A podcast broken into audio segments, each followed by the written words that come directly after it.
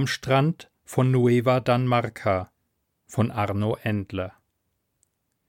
Die siebzehnte Welt, die Explorator 5 entdeckte, versetzte die Besatzung, überwiegend Skandinavier, in Verzückung. Mit wenig Hoffnung in das System eingedrungen, da man zunächst annahm, keinen Planeten auf einer geeigneten Umlaufbahn zu finden, kreuzte der Forschungsraumer die Bahnen einiger gewaltiger Gasriesen. Mal mit, mal ohne Ringe, bis die Mannschaft urplötzlich ein Signal auf dem Planetenradar empfing. Der Philomen an Bord der Explorator steckte gerade in seiner Regenerationsphase und die Bord-KI riet heftigst davon ab, ihn zu wecken. Da sich niemand gerne mit dem Außerirdischen befasste, beließ man den Philomen in seiner Kapsel und steuerte direkt auf den Planeten zu. Endlich waren die Scanner in der Lage, ein Bild zu erfassen. Der Kapitän befahl, es sofort auf den Hauptschirm zu legen.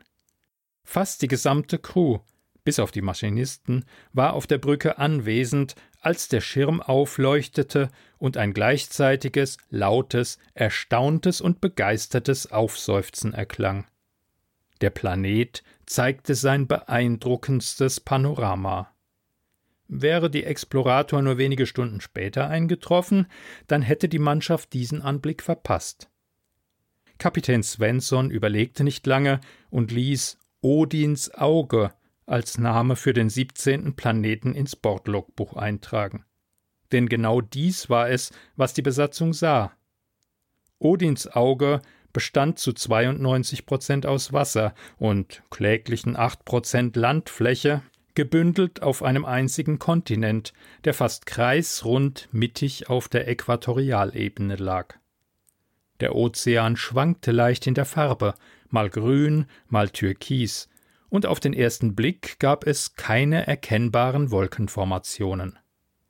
Das perfekte Abbild eines dunklen Auges mit hellem Rand, umschlossen von einer grünen Iris. Odin starrte hinaus in den Weltraum. Der schließlich doch geweckte Philomen untersagte die Erkundung, da er die Protokolle verletzt sah, die für die Annäherung an eine neue Welt vereinbart waren. Die Explorator 5 entfernte sich, an Bord eine enttäuschte Mannschaft. Fast zwanzig Jahre später betrat der erste Mensch Odins Auge. Ich war schrecklich nervös. Nach meiner langen Zwangspause durfte ich mich erneut beweisen. Der Philomen Kantander legte mir seine vierfingerige Hand auf die Schulter, als die Schleuse sich öffnete. Es war eine Geste der Vertrautheit und der Ermutigung. Ich fasste mir an die Nase, eine halbwegs gelungene Entsprechung für das philomenische Danke.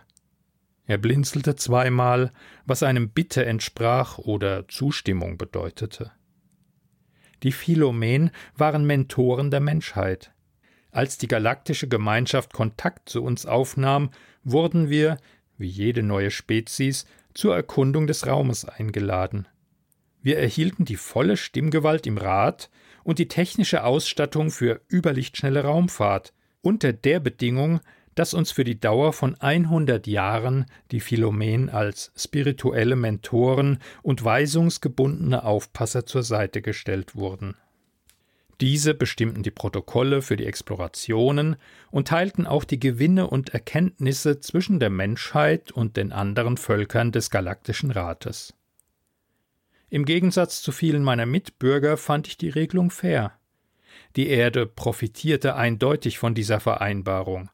Doch wie man am Beispiel von Explorator 5 sehen konnte, strebten von jeher Menschen nach Unabhängigkeit und der Freiheit, unbeobachtet auf Reisen zu gehen. So weckten sie damals den Philomen zu spät und die Sperrorder erfolgte auf dem Fuße.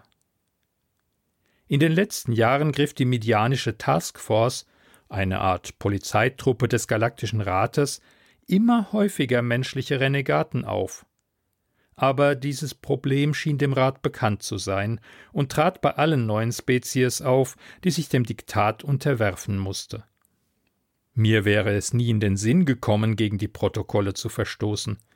Bereits als Säugling war ich für die Ersterkundung von Planeten auserkoren worden. Aufgewachsen auf Philo, dem Heimatplaneten unserer Mentoren, hatte ich die beste Ausbildung genossen, die einem Menschen angedient werden konnte. Seit vier Jahren ging ich der Tätigkeit eines Erstkontakters nach. Natürlich war ich nur Teil einer Crew von Spezialisten, die von einem Philomen begleitet wurden, und in diesem speziellen Fall war ich der Neue. Zudem noch ein Neuer mit einem Makel, doch dies wollte ich aus meinen Gedanken verdrängen. Kantander hauchte mit seiner Fistelstimme eine Aufforderung hinauszutreten. Mit einem leisen Summen senkte sich das Metalltor der Schleuse. Strahlender Sonnenschein blendete mich für einen Augenblick. Ich erblickte gelben Sand, in den sich das Metall der Rampe gegraben hatte, atmete würzige, nach Salz und einer Prise Curry riechende Luft und tat, was ich tun sollte. Ich bewegte mich, schritt hinab und setzte meinen Fuß auf den Boden einer fremden Welt. Eine Woche später saß ich im Schneidersitz am Strand von Nueva Danmarca, wie die Crew der Explorator 5 die westliche Küstenregion des Kontinents genannt hatten.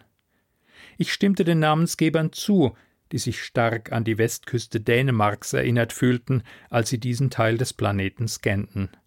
Schier endlose Sandstrände, begrenzt von begrünten Dünen, prägten diese Landschaft. Neu-Dänemark als Name schien passend, auch als Mahnung an die Fehler der Menschheit, da dieser Staat auf der Erde längst dem steigenden Meerespegel zum Opfer gefallen war. Ich schüttelte meinen Kopf, bemühte mich, wieder konzentriert meiner Aufgabe nachzugehen. Kantanders Aufzeichnungen lagen in meinem Schoß. Fassungslos studierte ich sie zum wiederholten Male. Während wir menschlichen Erkunder auf dem Kontinent gesammelt, katalogisiert, getestet und geforscht hatten, war Kantander erneut mit dem Schiff in den Orbit gewechselt, auf der Suche nach intelligentem Leben. Seine Resultate waren nicht anders als bei unseren im Protokoll vorgeschriebenen ersten acht Orbitumrundungen. Der Scanner des Galaktischen Rates, der uns Menschen noch nicht zur Verfügung stand, hatte ein eindeutiges Ergebnis ausgeworfen. Odins Auge wurde von intelligenten Lebewesen bewohnt, die im Ozean lebten. An Land gab es keine nennenswerten Anzeichen für Intelligenz.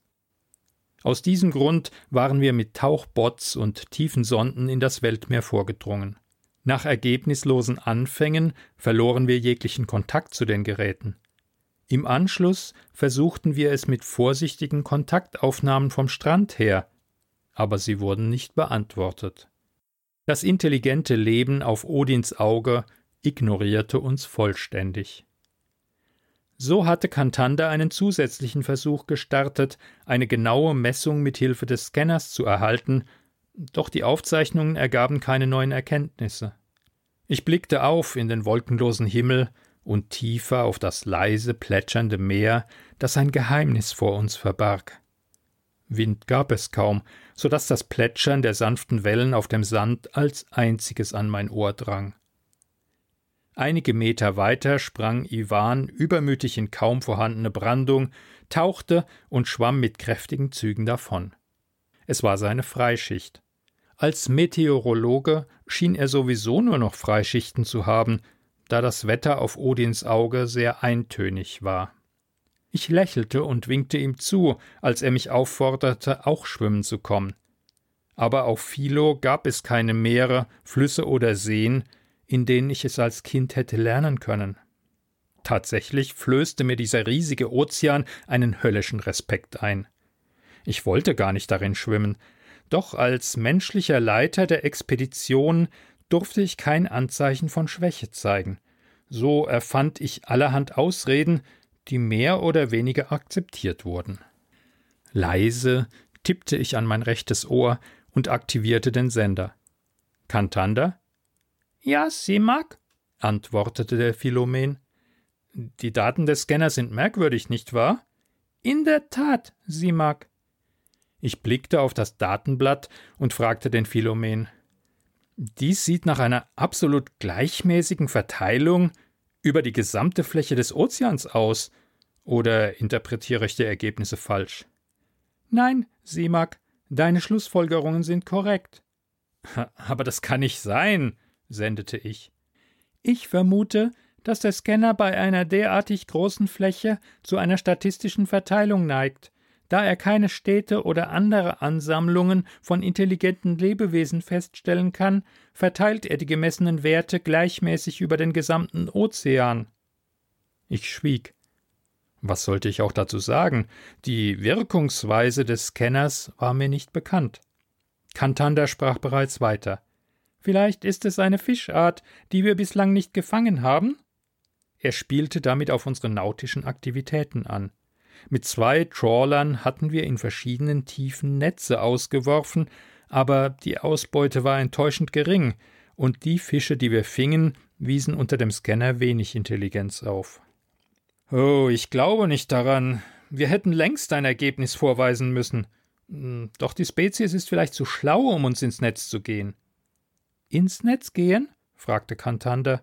Nur ein Sprichwort. Wir sollten im Übrigen die Netze nicht mehr benutzen. Vielleicht wird es als aggressiver Akt empfunden, wenn wir auf diese Art auf die Intelligenzia stoßen würden. Gut, bestätigte der Philomen. Wie willst du weiter vorgehen? Ich muss nachdenken, antwortete ich und unterbrach die Verbindung. Ratlos legte ich die Ausdrucke in den feinen Sand und erhob mich. Iwan lachte laut auf, als ihn eine Welle sanft an den Strand schob. Ich wünschte mir ebenso unbeschwert das kühle Wasser genießen zu können wie der Meteorologe, der längst vor dem Problem der nicht existenten Wetteränderungen kapituliert hatte. Odins Auge war ideal für eine menschliche Besiedlung. Eine Kolonie hätte optimale Voraussetzungen. Doch mit intelligentem Leben mussten wir Verhandlungen führen, damit uns der Galaktische Rat das Placet für eine weitere Welt gab. Ich legte meine Hose ab und ließ die Schuhe im Sand stehen, während ich mich dem Meer näherte. Endlich, Simak, rief Iwan. Komm rein. Es ist herrlich. Man möchte gar nicht mehr heraus. Vorsichtig trat ich vor, bis die ersten Wellen meine Füße umspülten. Das Wasser war circa 25 Grad warm und somit nur etwas kühler als die Luft.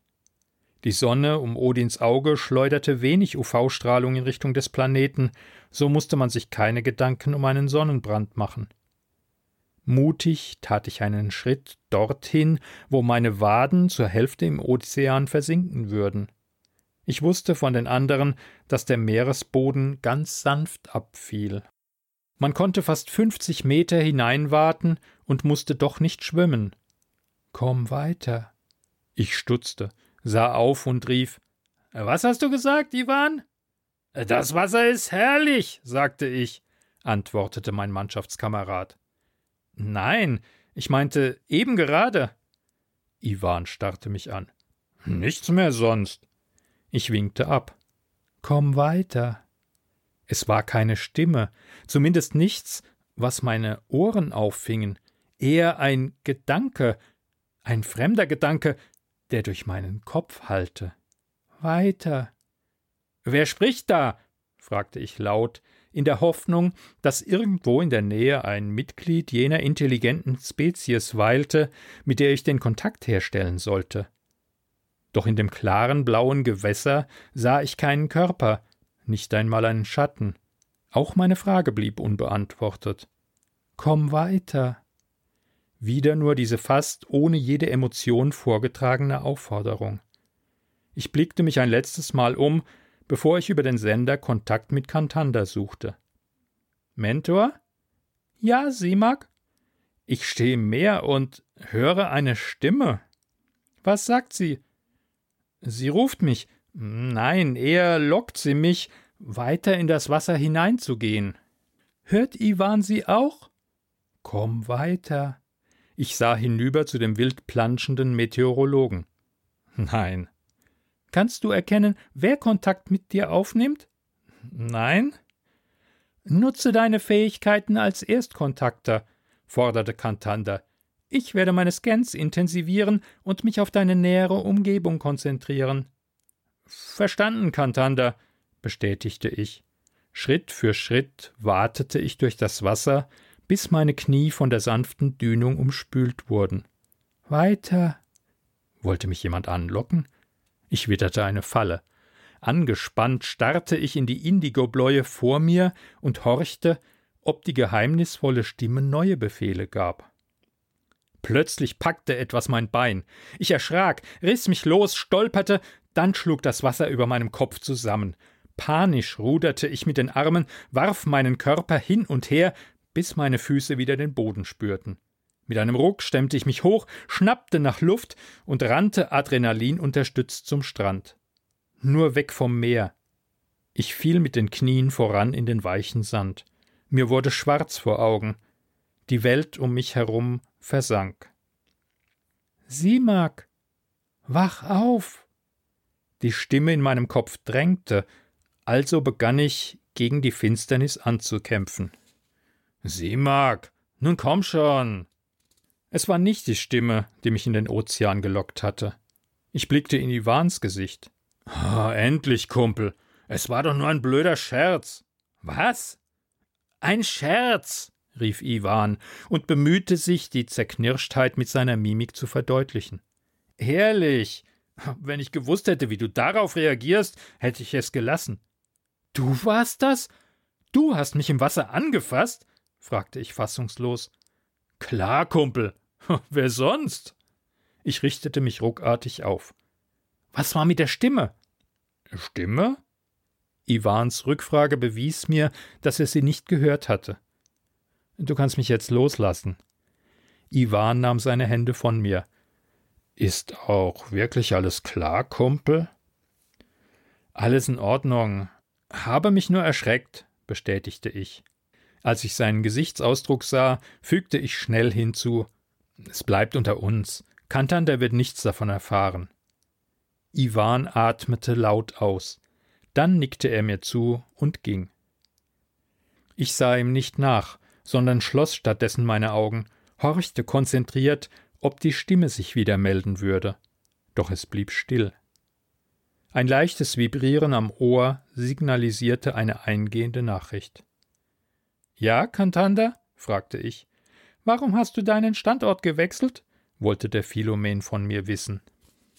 Ich ähm, fühlte mich im Wasser nicht mehr wohl, erklärte ich, nur um sofort zu fragen. Haben die Scans etwas ergeben? Nein, antwortete Kantander. Keine Erhöhung der Werte in diesem Bereich. Bist du dir sicher, dass die Kontaktaufnahme versucht wurde? Ich weiß es nicht, Kantander. Jetzt höre ich nichts mehr. Vielleicht solltest du zurück in den Ozean gehen, es könnte die Verbindung erleichtern. Daran hatte ich auch schon gedacht, doch mein rasender Herzschlag kündigte die nächste Panikattacke an. Gib mir ein paar Minuten.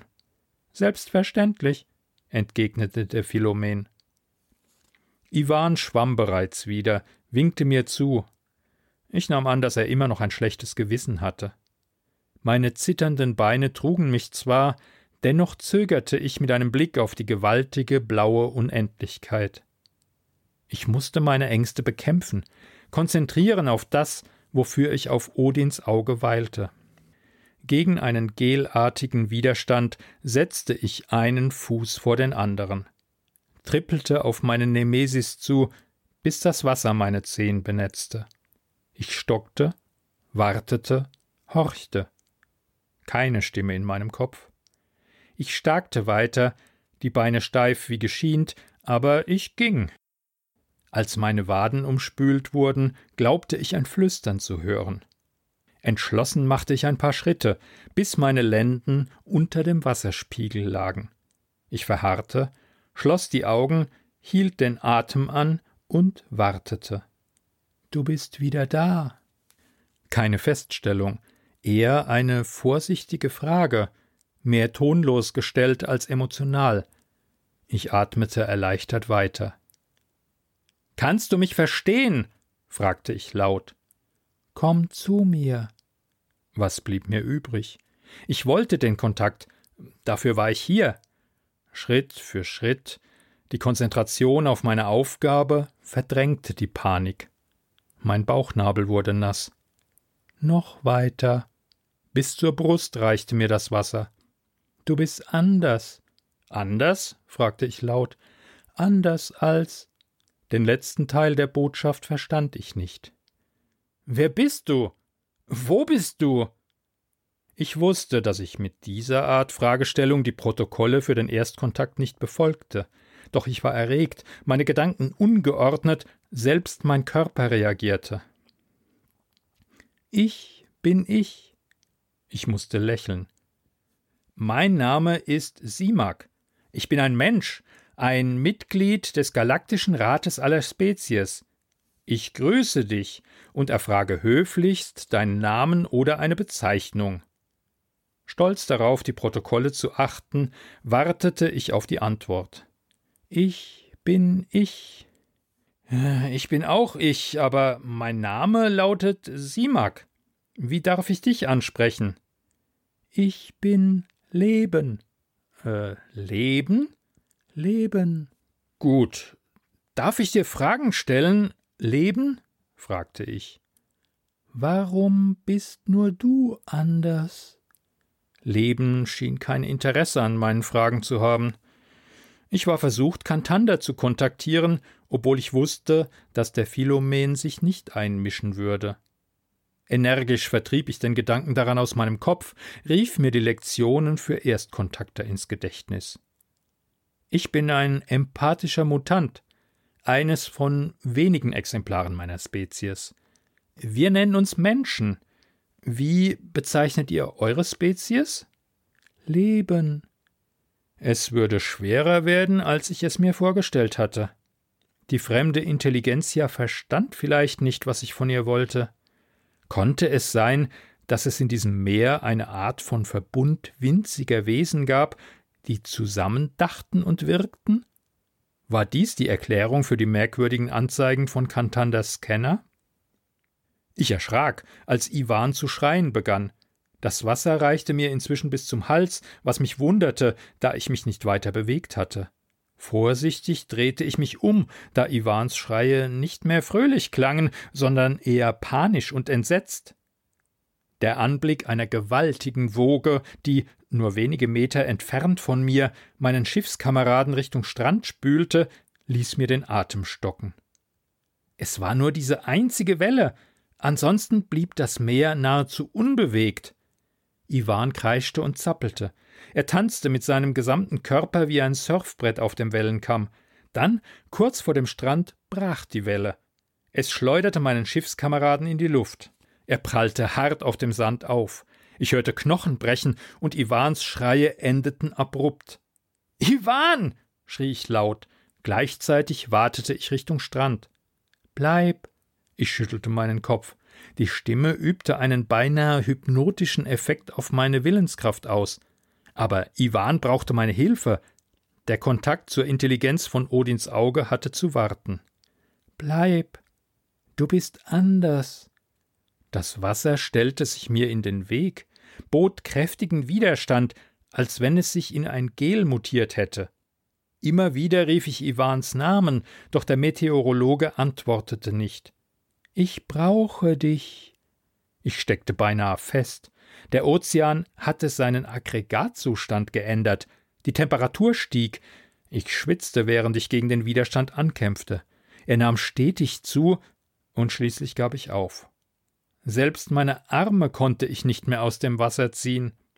So blieb mir nicht einmal die Möglichkeit, meinen Ohrsender zu aktivieren. Hilfe! schrie ich. Am Strand lag nur der reglose Körper Iwans. Sonst war niemand in der Nähe. Ich war gefangen. Doch meine Situation wurde noch kritischer. Ich spürte, wie mich eine Art Sog hinaus in das offene Meer riss. Das Land schien unerreichbar. Was machst du? rief ich in den blauen Himmel. Dich zu mir holen. Ich, ich kann nicht schwimmen. Ich werde ertrinken, warnte ich Leben. Ich brauche dich. Was? Du bist wertvoll. Wertvoll? Ich verstand gar nichts. Nur mein Kopf ragte noch aus dem Wasser, meine Füße berührten den Meeresboden nicht mehr. Mit einer irrwitzigen Geschwindigkeit raste ich hinaus aufs Meer mitten hinein in das blaue Nichts. Wertvoll. Was soll das heißen? fragte ich erneut. Ich lese deine Gedanken. Ich suche nach der richtigen Entsprechung. Entsprechung? Hm, für was und warum? Damit du verstehst. Ich mobilisierte alle Kräfte, doch konnte ich meine Arme nicht befreien. Hilflos war ich der Intelligenzia ausgeliefert. Vertrau mir. Wie sollte ich das? Du hast mich entführt, meinen Kollegen verletzt. Er war anders. Dies gibt dir nicht das Recht, ihn zu verletzen, beschwerte ich mich. Er hat dich angegriffen. Nein, wie kommst du darauf? Er griff dich an. Ich muss dich schützen. Schützen? Warum? Er hat mich nur erschreckt. Es war ein Scherz. Du bist wichtig. Wieso bin ich wichtig? Ich liebe dich. Darauf antwortete ich nicht, dachte an einen Übersetzungsfehler der fremden Intelligenzia. Ich brauche dich. Ich kann ohne dich nicht weiter. Besser kann ich es nicht erklären. Wo bist du, Leben? fragte ich, die Implikationen der letzten Worte negierend. Ich bin. Wo? hakte ich nach. Hier. Noch bevor ich mich umsehen konnte, versank ich im Meer, und als das Wasser in meinen Mund, meine Nase, meine Ohren eindrang, erkannte ich die Wahrheit. Doch es war zu spät. Ich würde ertrinken. Die zweite Mission, das wiederholte Versagen, und diesmal würde ich keine Gelegenheit haben, aus meinen Fehlern zu lernen. Ich ertrank und erwachte am Strand von Nueva Danmarca. Kantanders vierfingerige Hand lag auf meiner Brust, als ich die Augen öffnete. Der Philomen klickte leise und sagte: Sieh, Mark, du bist wieder da. Ich richtete mich auf, spürte einen leichten Schwindel. Wie lange war ich auf dem Meer? Zwei Horas. Wie geht es Ivan? Er ist tot. Ich vergrub mein Gesicht in den Händen. Oh nein, Ah, ich hätte es verhindern müssen, murmelte ich, wenn ich nur schneller verstanden hätte. Was verstanden, Freund Simak? fragte Kantander. Ich deutete hinaus aufs Meer. Dort, mein Freund. Dies ist die Intelligenzia. Sie nennt sich Leben. Sie befand sich die ganze Zeit direkt vor meinen Augen, und ich habe es nicht erkannt. Kantander blickte hinaus. Wo ist sie? Das Meer, Kantander. Es ist das gesamte Meer, eine den Planeten umspannende Lebensform. Es nennt sich selbst Leben. Die Anzeigen deines Scanners waren korrekt. Was ist geschehen, Simak? wollte der Philomen nun wissen. Ich wurde von Leben entführt. Als Empath war ich geeignet für eine Kontaktaufnahme. Leben hat sich in mich nun, es bezeichnete es als verliebt. Es hat mich angelockt. Dann führte es eine Art Sexualakt aus, der weniger auf Körperlichkeit beruhte, denn auf einem geistig-spirituellen Akt. Kantander sah mich an. Ich zuckte nur mit den Schultern. Dies ist, was geschah. Ich wurde nicht verändert, empfing einiges über die Gedanken der fremden Intelligenzia, Mehr kann ich dir nicht sagen. Etwas berührte mich an den Füßen. Ah! erschreckte ich mich, bis ich sah, dass es das Meer war, welches sanft um meine Füße floss. Danke. Ich blickte Kantander an und meinte, Leben spricht zu mir. Es hat sich bedankt. Ich bemerke nichts dergleichen, entgegnete der Philomen. Du warst der Erste seit langer Zeit. Ich erhob mich, ließ das Wasser meine Fußknöchel umschmeicheln.